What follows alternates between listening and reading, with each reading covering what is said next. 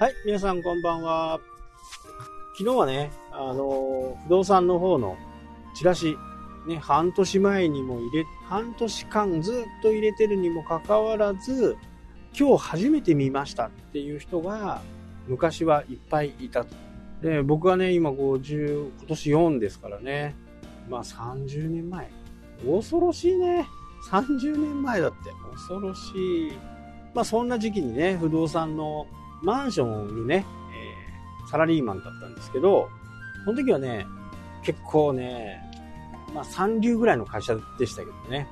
やっぱり売るとね、部合っていうのが結構多くてね、さすがに帯まではいかなかったですけどね、帯は、にはなかった、帯はなかったけど、まあ、帯に近いぐらいはね、ボーナスもらってましたね。まあ、そのぐらい売れてたっていうことです。会社が儲かってたっていうことです。儲からないね、不動産なんて、不動産屋なんてね、事前奉仕じゃないですからね。絶対儲かってないと、社員に還元しないわけですからね。まあ、それはそれとして。そのくらいね、こう、人の興味関心っていうのは移り変わるわけですよね。まあ、僕みたいな、あの、人もね、間違いなくいるとは思うんですけど、まあ、不動産の畑にいたんでね、やっぱり、あの、物件っていうのは本当にね、長く時間をかけてね、狙って、自分の、こう、思い通りな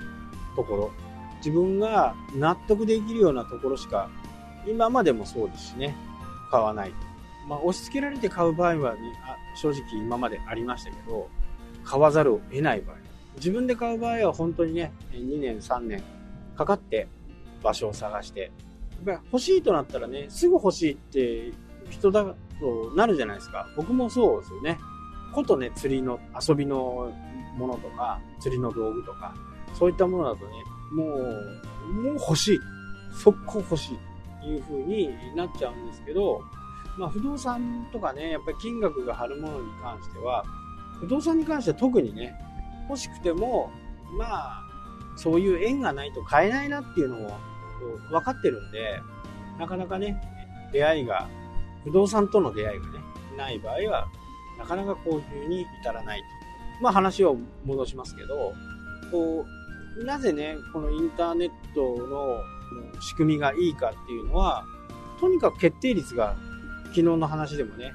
言いましたけど、決定率が数字でピタッとわかる。ある意味、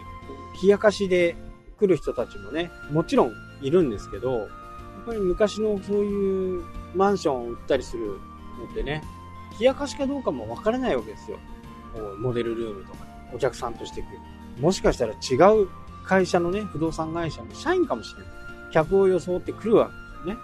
で、そういうのも、こうやっぱりわかんないから、もう絶対これ100%買わないのに、ちゃんと接客しなきゃならないわけですよ。わかるまではね。いや、もしかしたら買うかもしれない。でも、インターネットの場合だと、そこに来て、そのページに来て、本当に買おうと思ってる人たちだと、くまなく調べるわけですね。で、労力はないわけですよ。ある意味。ウェブのページを作るっていう労力はあるにしても、営業マンとかがね、いらなくなるわけですよね。なんで、不動産に関しても、こんな時代がね、必ず来ると思うんです。ペッパーでしたっけ？あの、ロボットのね。ああいう人たち、AI を積んでいるロボットが接客するっていうね、時代が必ず来ると思うんです。お客さんは大抵、1日ね、5件も10件も接客すると、同じことを8割言ってるわけですよ。8割。あとの2割はね、なんかちょっとこう、突発的なこと8割はほぼ同じことを聞いてるわけですよね。言ってるわけです。ね、お客さんも8割同じことを聞くわけです。そこに営業マンが必要ですかっていうことですね。どんどんどんどんこう映像がね、綺麗になって VR が使えるようになって間取りも自分の感覚で分かって自分の身長がね、185センチだった。185センチだった時の家のこう圧迫感っていうのかな。そういうのも確認できる。まあ、そういう時代がね、もう、もうすぐそこまで来てます。アメリカではもう空飛ぶ車がね、今開発されてますから、実用化に向けてね。まあそういう時代にもう本当になってるわけですよね。で、今回ね、何が言いたかったかっていうと、もう同じことを説明しなくても、ウェブ上の中に全てが揃っていたら営業マンはいらないし、余計な冷やかしのお客さんに営業マンがね、真摯に向き合わなくても良くなるっていうことです。本当に買いたい人か、本当に買いたくない人かっていうのは、そのウェブのページをくまなく見た人だったら買う可能性は、高いです。まあ営業マン、あの、ライバルの人もね、くまなく見る可能性は高いです。でも、ウェブ上にね、サーバー上に物があるわけですから、そこに対しては一度作ってしまえば、もう必要がない、あの、メンテナンスの必要はあるにせよ、もうほったらかしでいいわけですね。もうここがね、やっぱりインターネットの凄さ。で、1000人見に来たら、そこから、えー、来場申し込みかな？申し込みとか、資金計画の相談は人がするとかね。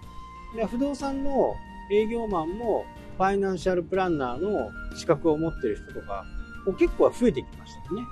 資金計画っていうね。ファイナンシャルプランナーっていうと、大体がどっかの政府の会社とかね、損保の会社とか、そういうところに勤めていて、まあ、自社の商品を売るっていうのがね、一つのこ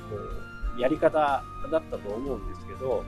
まあそういう風な形じゃなくて、やっぱり不動産って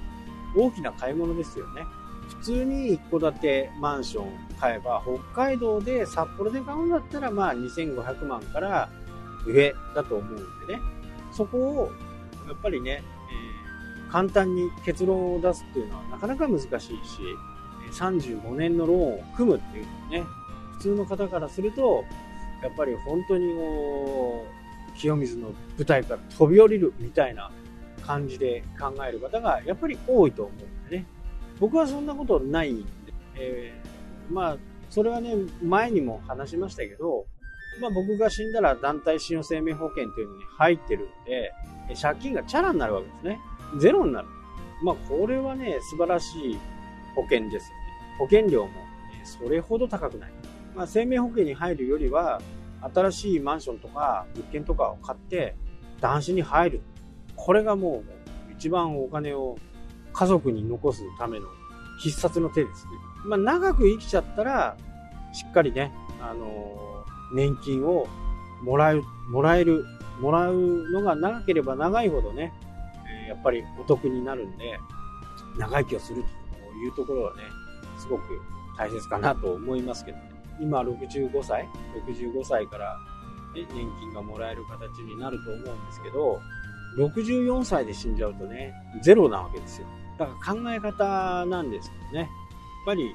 長生き保険みたいなもんですから、年金ってね。長生きすればそれだけいっぱいもらえる。まあ僕の年齢だとね、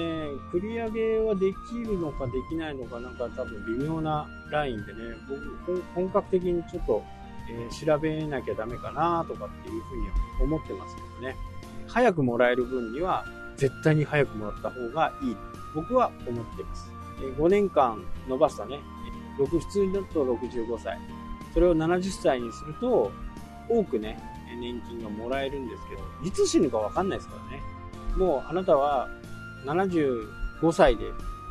90歳まで生きますよっていうんだったら70歳でいいかもしれないけど、いつ死ぬかわからないんでね、早めにもらっといて、100歳まで生きれば生きたでね、いいわけですから。最終的な総額が減ったとしてもね、まあ、この辺はま考え方かなっていうふうに思う。はい、というわけでね、今日は長くちょっと喋ってしまいました。今日もね、最後までお聴きいただきありがとうございます。それではまた。したっけ？